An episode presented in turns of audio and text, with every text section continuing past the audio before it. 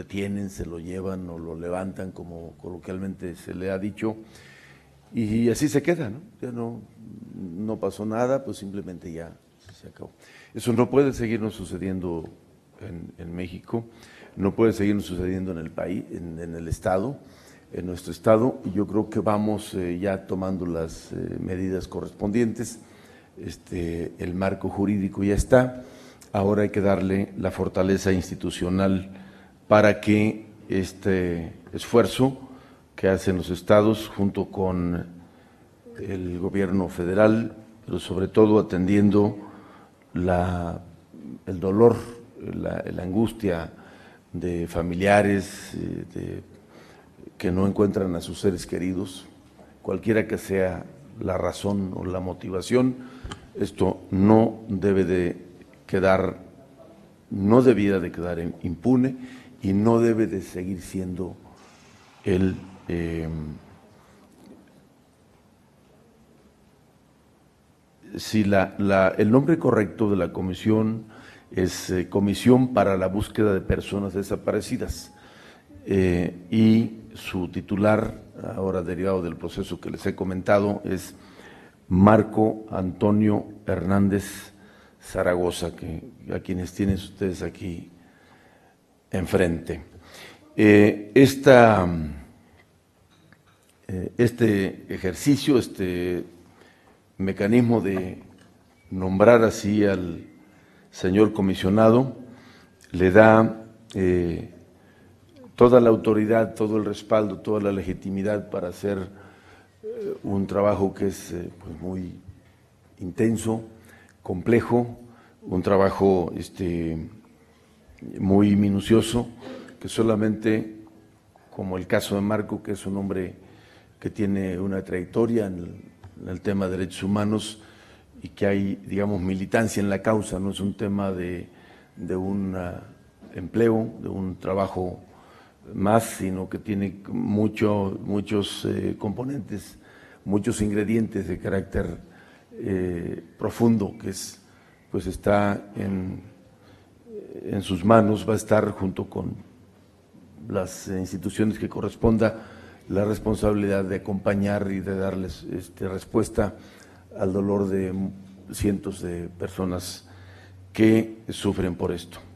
Eh, el pasado, el proceso empezó el pasado 19 de, mayo eh, y cuando se publica el decreto de la creación de la Comisión para la Búsqueda de Personas Desaparecidas como un órgano desconcentrado de la Secretaría de Gobierno y el proceso que ya les he comentado. Eh, somos, cumpliendo esto, el Estado número 14 que cumple con, esta, con este mandato y además con esta obligación, digamos, de eh, atender una deuda histórica del Estado mexicano con eh, las víctimas, con la población. Eh, hay casos muy sonados y, quizá no por el tiempo que llevan deberían ser menos importantes, pero hay, eh, y, este va a ser el gran reto para México como país, porque en los últimos años se ha incrementado, digamos, el número de personas desaparecidas, muy asociado, vinculado con la inseguridad y la delincuencia que se ha desatado en el país. Pero una época eh, dolorosa también de mucha persecución política y de muchos desaparecidos eh, por razones de carácter político, que digo, se hizo eh, tan emblemática la lucha de doña Rosario Ibarra de Piedra, por ejemplo, en la búsqueda de su hijo y, de otras más, de muchas más. Entonces yo creo que se está haciendo justicia, se está atendiendo un tema sensible, doloroso, y no por tener tiempo de sucedido deja de ser eh, este, algo que México debe de luchar para que se haga justicia. Y cualquier persona que sea y los motivos que sean, insisto, debe de eh, preocuparnos a todos y deben de usarse todos los recursos eh, humanos, eh, materiales, jurídicos, institucionales, para dar con la verdad. El tema es cómo encontrarlos. He platicado con personas que tienen o están sufriendo alguna situación de esta naturaleza, que tienen algún familiar desaparecido, y lo que más lastima es la incertidumbre, no saber qué pasó y no saber si está vivo o sin vida y cuando al menos en un desenlace triste, doloroso, de que dice, bueno, pues por lo menos ya sabemos qué pasó y se cierra el capítulo. Lo difícil es no poder cerrar esas heridas y no tener la información eh, a, la mano, no saber qué es lo, que ha pasado.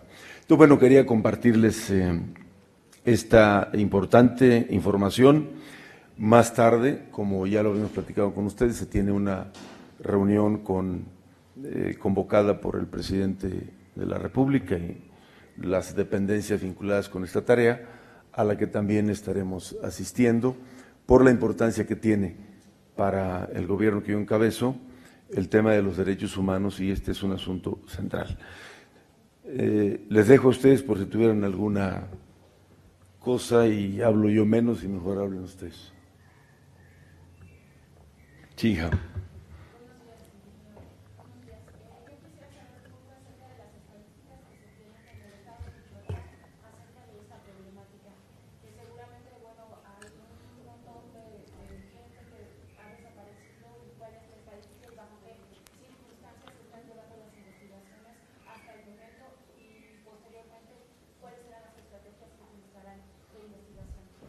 Con esto la, también la Fiscalía General del Estado tomará las medidas correspondientes, pero de las cifras oficiales, digamos que de las que se dispone por lo menos de el 2006 a la fecha, estamos hablando de eh, con denuncia o que se ha presentado pues la, la denuncia por la desaparición 3.404 eh, personas desaparecidas.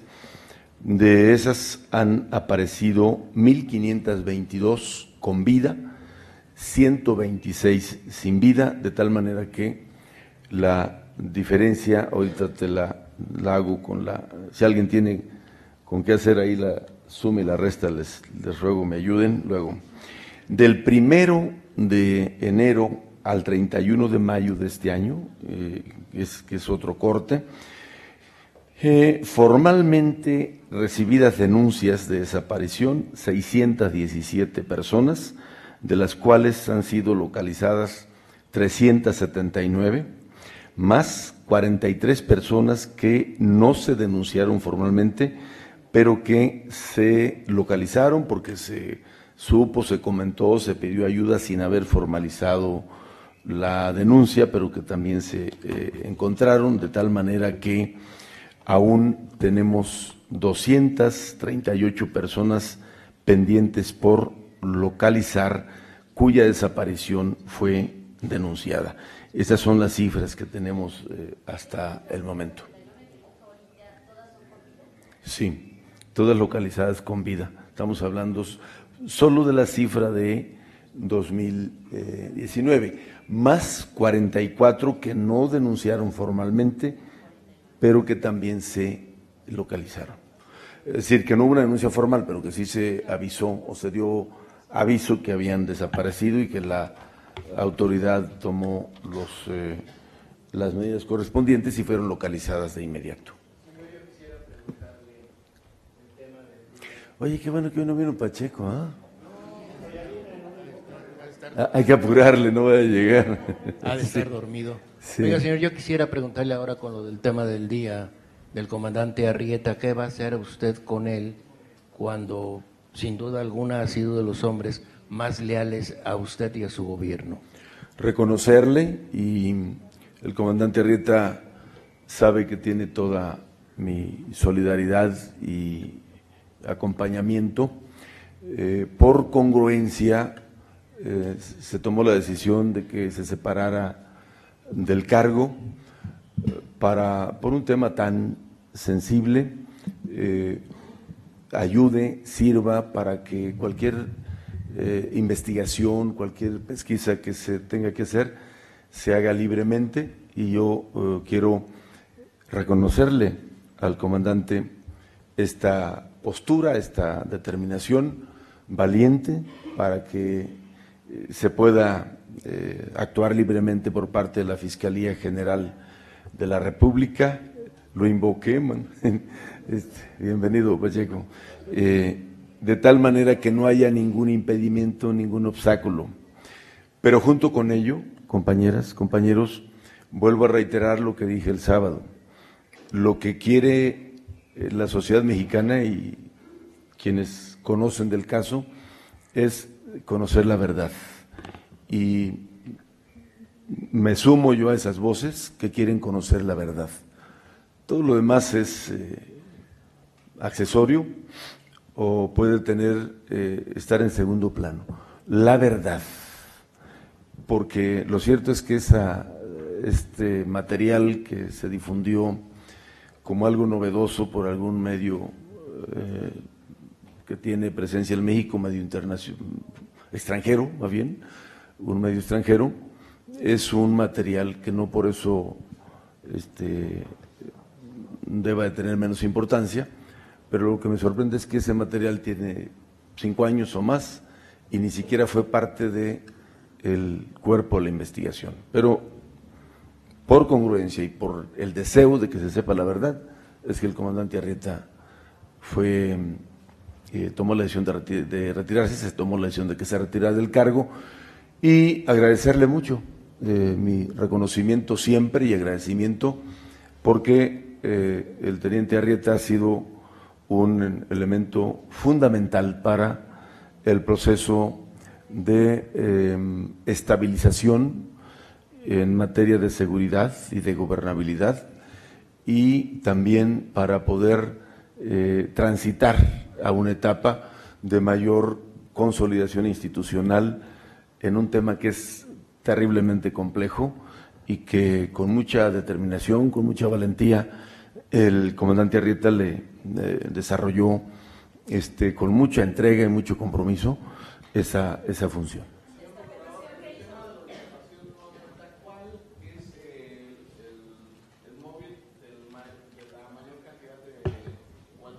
o el móvil más en los casos de desaparición aquí en el estado de Michoacán son personas que desaparecen voluntariamente, son personas que son este, privadas de su libertad por algún grupo delictivo, este, o incluso, pues bueno, es, ha habido una alerta de derechos humanos a nivel nacional sobre incluso parte de algunas autoridades. No, no sé qué, qué tema sería el más común en estos casos.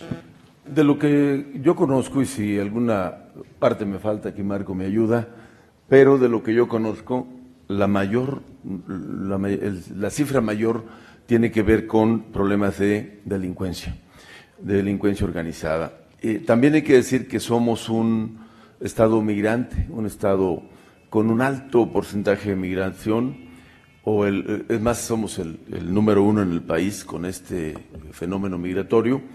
Mucha gente migra a Estados Unidos, así ha estado, han estado apareciendo muchos, o sea, simplemente se van eh, y no notifican o no avisan, y resulta que eh, viajaron al vecino país del norte. Entonces, eh, se ha estado haciendo ahí un cruce de información que ha sido este, muy bueno, ayudado para poder localizar a muchas personas desaparecidas. Pero la inmensa mayoría está asociada a temas de secuestro, eh, aunque hay alguna variante, porque cuando es secuestro hay, este, pues luego llaman pidiendo rescates o eso, pero sí, e, esta práctica que fue muy recurrente, sobre todo en la época más difícil del Estado, eh, la época del 12, 13, 14, que eh, digamos hubo una, este, eh, un crecimiento exponencial de, de los temas delincuenciales, era muy común escuchar, es que lo levantaron, este, es que fueron a su casa, lo sacaron y se lo llevaron entonces, vinculado con delincuencia organizada es la mayor parte de de la cifra que yo conozco. ¿Algún qué? Esa, esa parte del mapa tú lo, tú lo ubicas, uh, Marco, es decir, de en qué región se dan Zaguayo, eh, la zona de la Ciénega, la zona de Apatzingán, por obvias razones, eh, y la parte de Uruapan, eh, que se presentan con mayor frecuencia estos, este, estos hechos delincuenciales este, dolorosos. Bueno. ¿Mm? Bueno. Fíjate que eh, se mantiene, tuvimos una eh, algún em, en estos en estas eh, semanas o, días que vivimos de mucha intensidad del combate al huachicol, tuvimos un repunte, un ligero repunte.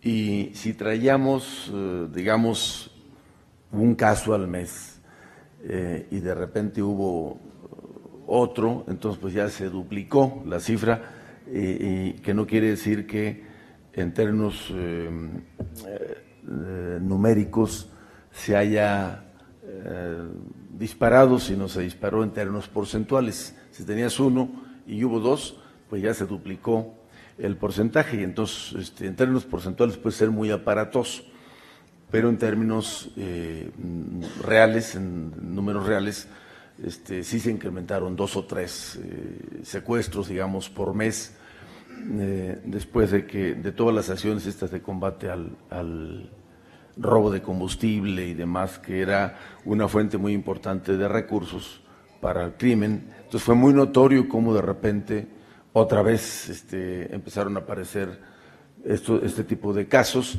particularmente en las zonas como Uruapan y Zamora, que es donde hay más movimiento económico. Sobre todo en Uruapan, por alguna razón este, hay siempre esta eh, cifra que salta en, Uruapan, eh, que más es histórico, de, toda la tendencia de los o de la estadística histórica de, los secuestros, está focalizado fundamentalmente en Uruapan.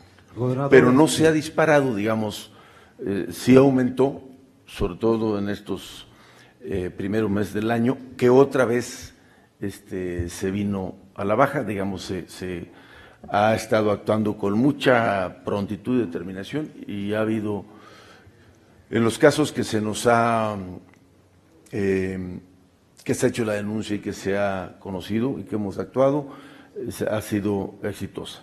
Eh, y no vamos a aflojar el paso porque logramos una capacidad institucional en materia de combate al secuestro bastante buena, que eh, no vamos a aflojar eh, el ritmo para que sigamos eh, atacando este terrible delito. Gobernador, yo quisiera... Hacia acá, Quisiera preguntarle, en torno a lo que ha sido la desaparición forzada, creo que es lo que más ha traído a los medios de comunicación, a los medios de información, en el sentido pues de que participaron este, ya sea agentes de seguridad de los tres órdenes de, gobierno. Creo, por lo que han dicho los, los familiares, que han desaparecido expedientes, que han, es decir, cree que se pueda retomar esas investigaciones cuando hay un, toda una complicación. Y por otra parte, otra pregunta más, sería ese en torno a la, a la cuestión de la federalización de la educación, en el sentido de que bueno, preguntarle si logró algún acuerdo en la Ciudad de México o si se perfila todo para que vaya a recurrirse a un préstamo, es decir, a contratar deuda.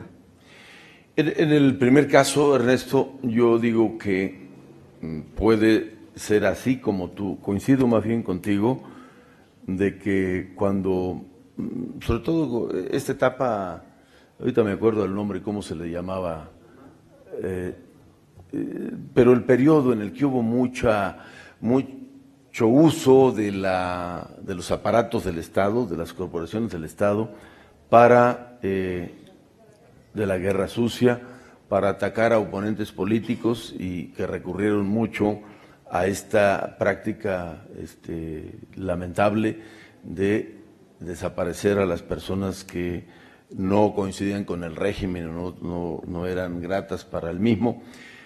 Seguro que pudieron haber desaparecido los expedientes, pero eso no significa que no se pueda este, reabrir la pesquisa y darle seguimiento a los temas en la búsqueda de que se haga justicia con los familiares. Y eh, la, verdad es que agrego también a esto, salud, que eh, pues todas, toda la mayoría de las desapariciones son forzadas, las haga el gobierno, las hagan eh, privados o, entes no gubernamentales, digamos. Entonces, tanto es grave uno como el otro, porque al final del día, grave, gravísimo, que lo haga el propio aparato del Estado, pero pues terriblemente grave también que lo hagan mm, grupos o personas eh, o, que no son estructuras gubernamentales, pero que al final del día el hecho es el mismo, desaparecer la persona y, todo lo que significa de dolor para simplemente los derechos de alguien que, lo, desaparezcan, la razón que sea, es eh, condenable desde cualquier punto de vista. El tema de la nómina, yo qué te podría decir de la federalización, hasta donde hemos terminado el diálogo, las pláticas en la mesa, es que la decisión está tomada de que se federalice. Luego entonces esto ha llevado un, trabajo muy eh, amplio, intenso, porque han sido muchos eh, rubros que hay que atender y resolver. Eh, en estos momentos está en desarrollo o en, eh, realización la, auditoría que está haciendo el órgano superior de fiscalización a todo el sistema educativo, incluido eh, federal y estatal. Eso está en marcha, empezó hace dos semanas.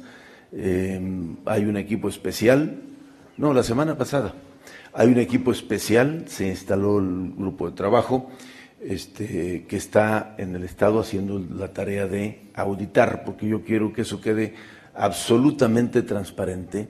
Eh, yo lo solicité formalmente a la Autoridad Superior, pero además en el marco del proceso de federalización también se necesita para que se haga la eh, entrega-recepción, saber qué tenemos. Pero además en, en la ruta de regularizar todo, porque hay eventuales, hay interinos, hay otros que se contrataron, este, pues así nomás de, de palabra, porque ni siquiera hay algún expediente completo, eh, pero que todos han estado trabajando, sobre todo en lo que se llama asistencia a la educación, eh, que están en la incertidumbre. Entonces, la idea es que todo esto se conozca y que lo regularicemos para que no después digamos, uh, fíjate que apareció eh, otra lista de maestros, más que no están, y, luego eh, se suma a esto una decisión que anunció el presidente de la República de apoyarle a las escuelas para los asuntos de mantenimiento. Eh, la pintura, el agua, la luz, la barda perimetral o no sé, cosas básicas de operación de las escuelas. Y entonces requiere el inventario actualizado y eso va a implicar que esta semana también se desplieguen brigadas en todo el territorio para sacar material gráfico, para tomar nota, para hablar con los padres de familia, para que ninguna escuela se nos quede al margen de esta nueva etapa. Y eh, la determinación que yo conozco es, se le dará un dinero mensual a cada escuela, y ese dinero lo va a administrar el director o directora junto con la, representación de los padres de familia para cosas básicas de mantenimiento de la escuela. Entonces estamos en eso. Eh, es decir, como está la determinación, pero hay que eh, trabajar en el proceso. Yo creo que será muy pronto, porque también la semana pasada acordamos eh, la integración de un equipo técnico bipartita tripartista, eh, bipartita más bien porque es quienes están elaborando la propuesta del nuevo convenio, del nuevo acuerdo. Entonces vamos avanzando. Eh, el, tiempo, eh, efectivamente, de acuerdo a la proyección que hicimos, ya lo traemos muy, muy corto, pero creo que los avances son muy significativos y sobre todo lo, importante de esto es que hay la determinación del gobierno federal y, estatal de llegar a un acuerdo para resolver el problema de fondo. Eh, ni siquiera a mí me preocupa tanto qué va a pasar o, cómo le hacemos ahora para salir 2019, que sí es importante, porque se requieren recursos para pagar eh, salarios, para pagar prestaciones y demás. Pero lo verdadero importante, el fondo, es que resolvamos de una vez y para siempre este problema estructural que el Estado arrastra desde hace 27 años. Ese es lo importante. Entonces yo no quiero que por alguna cuestión menor, secundaria, se descuide o se detenga lo que queremos alcanzar. Porque aunque lo hiciéramos eh, a partir de enero del año que entra, pensando en los tiempos presupuestales, en los ejercicios fiscales. Oye, pues que este año eh, estamos ya a la mitad del año, el presupuesto ya está comprometido, este, bajo la recaudación, la razón que quieran. Este, a lo mejor hay complicaciones.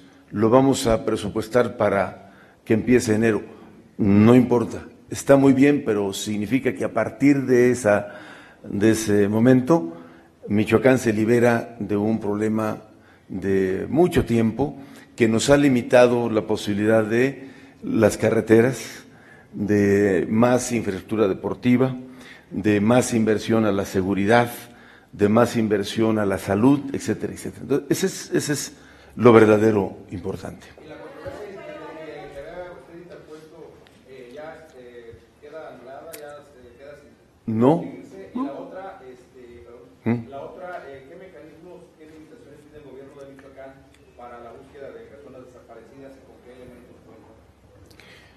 Eh, en el tema de la... ¿Cuál fue la primera? De la, controversia. ah, bueno, esta en el momento que lleguemos a un acuerdo o al nuevo arreglo, eh, el nuevo convenio, pues quedará sin, sin efectos la, la, controversia. Eh, pero esa está ante un órgano, ante un poder este, distinto, autónomo, pero nosotros estamos apostando a el acuerdo. Eh, en virtud de que hay la apertura y la eh, disposición, digamos, del gobierno federal, pues yo le apuesto a que tengamos un arreglo y que se resuelva por esa vía, ganamos todos si se resuelve por una vía este, de diálogo y del entendimiento. Entonces esa sigue, sigue avanzando. Ingeniero. Del otro, del tema de con qué se dispone, pues estamos eh, arrancando, Vamos eh, rápido a buscar, eh, lo hará el señor secretario, eh, hasta la ubicación física de, la oficina de la comisión, la parte proporcional que, nos corresponde de poner de presupuesto. vamos a entregar la propuesta al gobierno federal. Entiendo que nos tocarían este año alrededor de 11 millones de pesos, más la parte que nosotros le pongamos de arranque. instrumentos, los jurídicos que ya están en la ley, la disposición y el compromiso de la Fiscalía General del Estado para acompañar el trabajo del comisionado, su relación con eh, los colectivos y con las víctimas de, esta, este delito. Entonces, creo que pronto se consolidará eh, el funcionamiento de la institución para que pueda responder a los retos que tiene encomendados. Sobre este tema, la plataforma caso de que no se logre la, federalización, eh, por una parte, y preguntarle también si ya hay alguna fecha, gobernador, para el tema de la venta de los activos, que es un asunto importante para Michoacán, y cuál sería el efecto para el Estado en caso de que se tuviera que apelar a lo que dice la ley de disciplina financiera, de desaparecer algunas dependencias en caso de llegar a no tener recursos, eh, gobernador, como decía el secretario de Finanzas.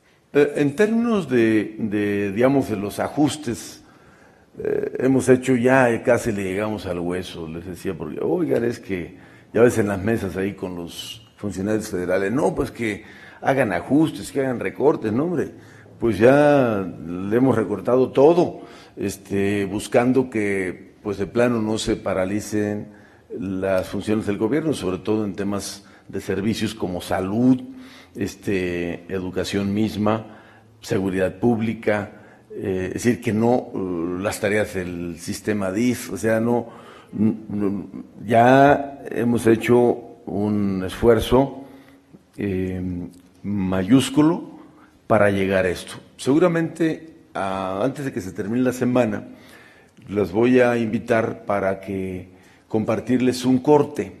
¿Se acuerdan que allá en Palacio de Gobierno, eh, cuando hice yo un anuncio del ajuste eh, y de mm, medidas para este, hacerle frente al reto que implica este año el cierre. Y por el otro lado, este, el trabajo que esté haciendo las áreas de patrimonio con los eh, avalúos correspondientes, pero tienen que ser muy certeros, no quiero que eso se preste a malas interpretaciones, sino que lo haga un ente externo al gobierno para decir este predio, este bien, vale tanto y que ese sea realmente el, eh, el valor que se le ponga.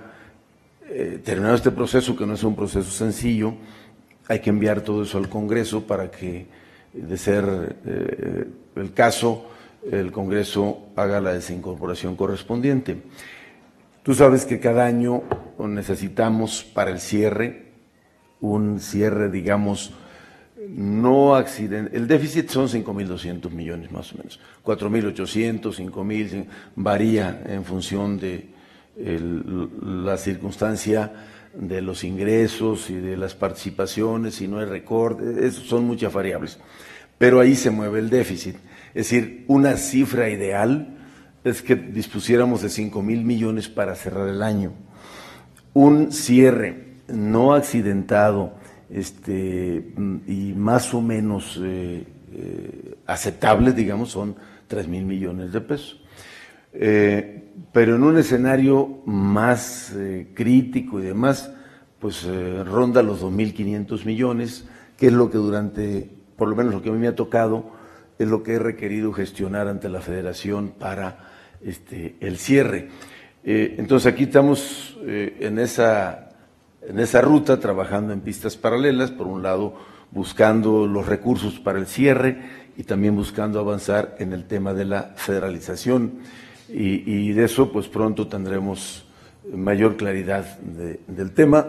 Lo que yo voy a cuidar, y es importante decírselos, es que no les falte el pago a las maestras y los maestros. E-, ese es un reto que lo he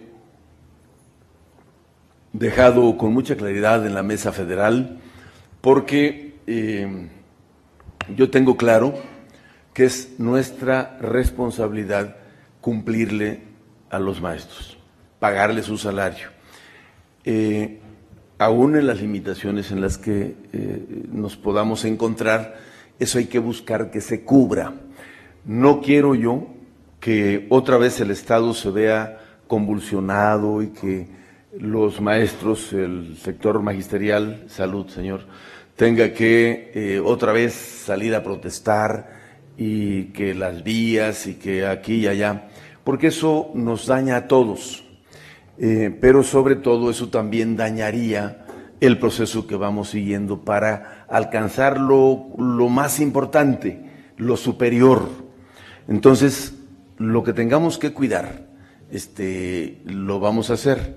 Le he explicado yo al secretario de Educación Pública Federal que yo voy a actuar con mucha responsabilidad, porque sería muy fácil decir, pues ya no tengo y háganle como quieran los maestros, ah, pues ya sabemos lo que va a pasar, eso nos lastima a todos y corremos el riesgo de que el objetivo que estamos buscando, de darle estabilidad de largo plazo a Michoacán, conciencia de desarrollo, se pierdan por una eh, postura no cuidada en, la coyuntura tan, tan frágil y tan sensible. Entonces, en eso estoy. Eh, he planteado, si no concretamos, por las razones que sean, formalmente en estos días la, el, proceso de federalización, ah, entonces acompáñenos, gobierno federal, para que no eh, dejemos de cumplir con nuestra responsabilidad ante los eh, maestros. ¿Mm? Tienen que ser recursos extraordinarios. que pueden ser estos mismos, digamos, parte de. No, no, no, a ver. Sí, porque ya no se puede, adelante no se puede. Ya, lo, que, lo que podíamos tener de adelanto ya lo obtuvimos, pero, pero sí puede ser un recurso extraordinario que, que antes lo recibíamos por dos vías. Una partida denominada U080 y Fortafin, fortalecimiento financiero. Por esas dos vías, nosotros en promedio, como Estado, recibimos 3.000, 2.500, 2.800, 3.000 millones cada año. De eso, eso sucede desde el año 2013, digamos que tengo presente. El año que más se recibió fue 2014, cuando hubo una aportación al Estado de más de 4 mil millones vía el fortalecimiento financiero. Bueno, pero ahora en la etapa que estamos, ese, ese recurso extraordinario puede ser parte de proceso de federalización, nomás tenemos que eh, arreglarlo. ¿no? Eh, no vendrá, digamos, eh, planeado en el diseño presupuestal, porque eso tendrá que ser hasta el año que entra, que el Congreso apruebe a partir de septiembre, bueno, empiece a discutir a partir de septiembre, el presupuesto 2020. Ay, Berito, a ver, bueno, tú no, no tomaste café hoy, o qué fregado. Te estoy diciendo que son recursos extraordinarios de este año. Pues no pueden ser extraordinarios del año que entra. Recursos extraordinarios de este año, como ha sucedido en los últimos cinco años, para cubrir los compromisos con los maestros. Pero ese recurso ya puede ser parte del proceso de federalización, es decir, como un componente de, digamos, está dividido en educación, este, telesecundaria, primaria, preescolar, media superior, superior. Entonces, entonces ah, bueno, eh, el, el, extraordinario son tres mil millones.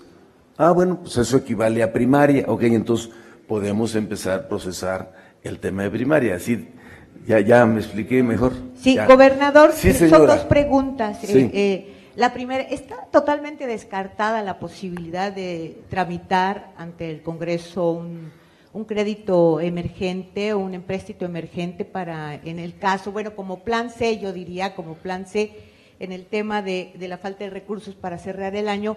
Y número dos, ¿qué va a pasar con la Universidad eh, Michoacana? Este, hay, hay dos realidades las que se están manejando en este sentido.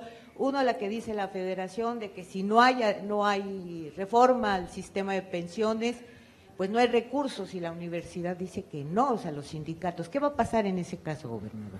En el caso de, recurrir a un empréstito, no, no hay que descartarlo.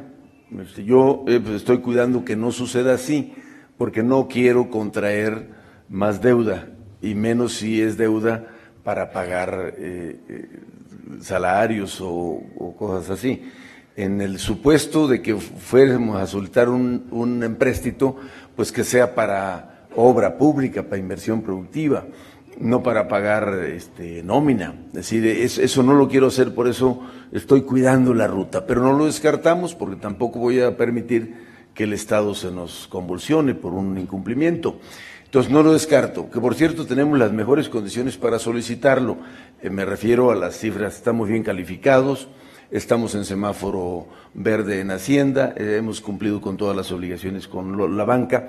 Estaríamos en, condiciones de, ser sujetos de crédito, pero no quiero hacerlo.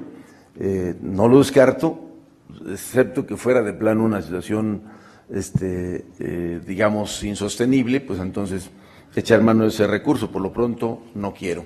Y el tema de la universidad eh, ahí el asunto es que hay un documento firmado del anterior rector en donde al recibir el dinero que le dieron el año pasado a la universidad, él se comprometió a hacer este, ajustes, reformas y demás, comprometió a la universidad a hacer un proceso de reformas, este, eh, de tal manera que la federación, cuando se le pide recurso, dice, bueno, pero aquí hay un compromiso que no se ha cumplido. o, entonces yo sé que, la autoridad actual, el rector actual, está haciendo todo su esfuerzo, está trabajando para cumplir con, ese, con esos compromisos que se hicieron el año pasado. Recordarás que les dieron 650 millones adicionales, 150 que yo gestioné, más 500 que al final eh, el presidente ordenó que se les dieran como a 10 universidades, con el compromiso de que tendrían que hacer este, cambios. Entonces, yo, de lo hasta donde estoy informado, el rector va avanzando con la comunidad universitaria y hay que este, esperar los próximos días a ver qué va a pasar. Eh, pues eh, yo creo que lo más fatal ahí es que viene, se acerca el cierre y si no cumples con lo que está establecido en el acuerdo, pues vas a empezar a tener dificultades para cumplir las obligaciones. Y lo ideal es que sí se pudiera avanzar este año para que no se repita la historia el año que entra. Llegar a noviembre o diciembre sin haber avanzado en los compromisos establecidos puede ser mucha presión para la universidad. Gobernador, yo dos preguntas. Sí, señor, ya le toca, a ver. El terreno político se lanza este tema futuro 21. Este, ¿En qué consiste? ¿Es un replanteamiento del modelo de izquierda? ¿Es un reagrupamiento? ¿Es tendiente a la desaparición del PRD? ¿Es un proceso para generar contrapesos que nos han tenido gobierno o qué es, hacia dónde va y qué cuál es el papel que desempeña la elección intermedia de 2021. Gobernador, si me permite aumentar la pregunta de Pacheco, el tema de la revocación de mandatos, algunos dicen el presidente lo han propuesto ya los legisladores federales. Eh, el tema de la, yo creo que todo lo que tú dices, excepto la desaparición del PRD, se ha venido trabajando eh, interna y externamente. Tú sabes que hay por lo menos unas 100 solicitudes para nuevos registros en el órgano electoral y el PRD en su proceso de eh, ajustes y de reacomodo y de reorganización ha venido haciendo una serie de, pasos que incluye seguramente muy pronto convocarán a un Consejo Nacional, luego a un Congreso, luego a una elección eh, para atender un tema que mandata el, órgano jurisdiccional, el Tribunal eh, Federal Electoral.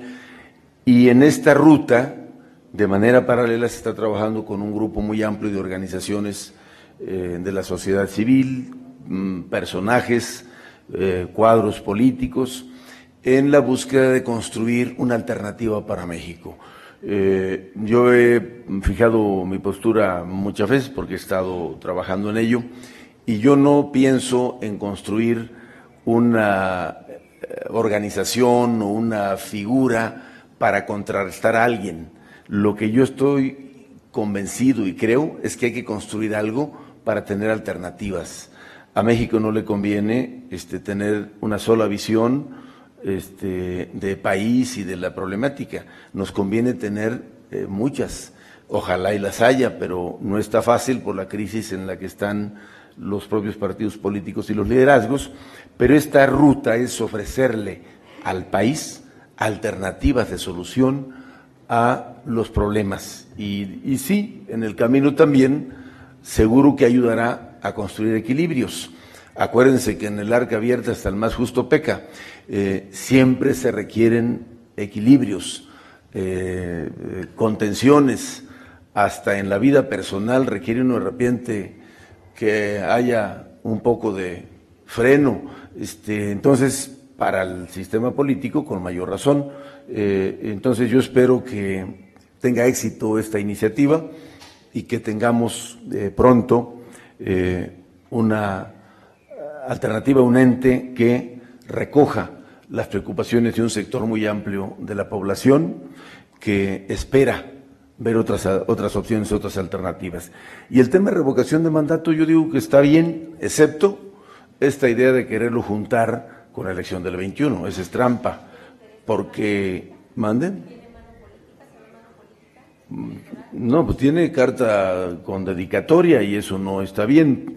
Yo he escuchado todo el tiempo, ahora y antes, al presidente expresar su convicción democrática entonces, eh, no le ayuda eso a su convicción democrática querer este, juntar una cosa con la otra. Que la haga cuando quiera, excepto que lo junten, este, el, porque no sería equitativo ni abona a la democracia. Señor gobernador, eh, preguntarle acerca de las opiniones de que vierte ayer el arzobispo de Morelia, que dice que no quiere más sangre, más dolor y eh, que ya no quiere más ejecuciones. Preguntarle eh, qué opinión le merece y aunado a ello, que nos comente el, asunto de la Guardia Nacional. Se dice que viene, que viene y bueno, pues indudablemente no está aquí.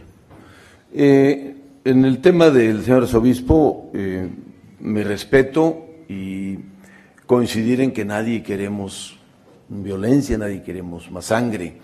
Eh, lamentablemente eh, es un tema, como bien lo expresa también él en su documento, es un tema que nos compete a todos, nos corresponde a todos, porque en buena medida lo que subyace en el tema de la violencia es la descomposición social, el rompimiento del tejido social, la pérdida de valores, y en eso la Iglesia fue un papel fundamental.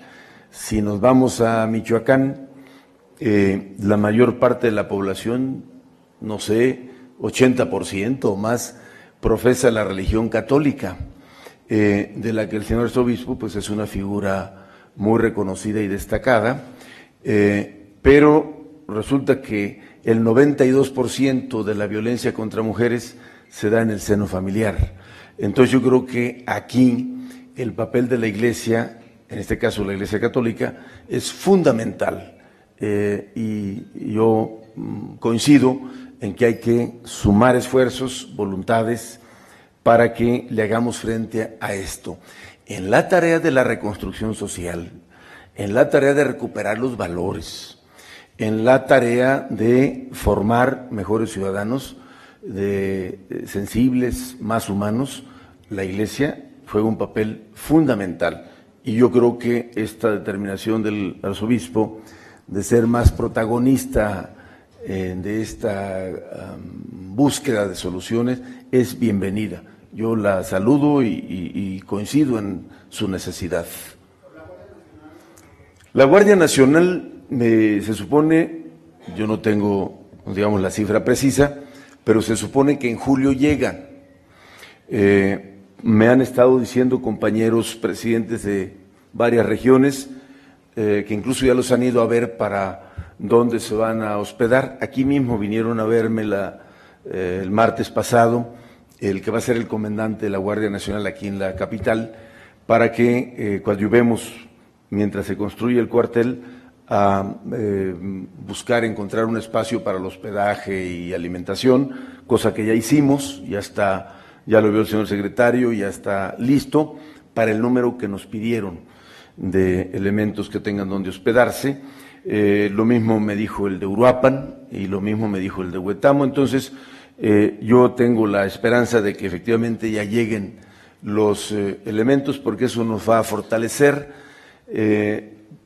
hay marco jurídico, los elementos que la integran en este momento son eh, mm, elementos del ejército y de la marina y ahora con la extinción de la Policía Federal se suman, eh, pero el grueso de la Guardia Nacional son militares y marinos y eso nos da mucha certeza y mucha confianza y aquí vamos a trabajar de manera muy coordinada, eh, cercano para que tenga éxito eh, esta nueva estrategia de seguridad. Sí, mija. Gobernador, preguntarle de manera concreta si existe o no eh, certeza de pago para el magisterio este fin de semana. El secretario de Finanzas decía hace unos días que en términos generales el presupuesto se agotó en la quincena anterior. Entonces, esa es una, ¿habría o no certeza concreta de pago para los maestros? Y sobre otro problema que se está registrando en el sector educativo acerca del tema de los abusos sexuales en las escuelas. La Fiscalía tiene un reporte de 10 denuncias en lo que va de este año. No sé si desde el gobierno se estén trabajando estrategias o de qué manera se está dando seguimiento a este tipo de casos en las escuelas michoacanas? Primero sí, puntual, certeza, les vamos a pagar a los maestros. Y en el otro, este, por supuesto que podemos coadyuvar en todo, porque tiene que ver mucho con la información a los papás, la información a los maestros eh, y eh, a los propios niños para que eh, sepan eh, cómo actuar ante un caso de esa naturaleza y junto con ello que no haya impunidad. Cualquier hecho eh, relacionado sobre todo con abuso de menores por parte de maestros o personal eh, que labora en las escuelas, no debe de haber miramiento y tiene que haber una sanción ejemplar. Entonces, ahí en eso no, no hay miramiento y estamos trabajando de manera muy cercana, es la instrucción que tiene el, los responsables del tema educativo y no vamos a permitir impunidad ahí.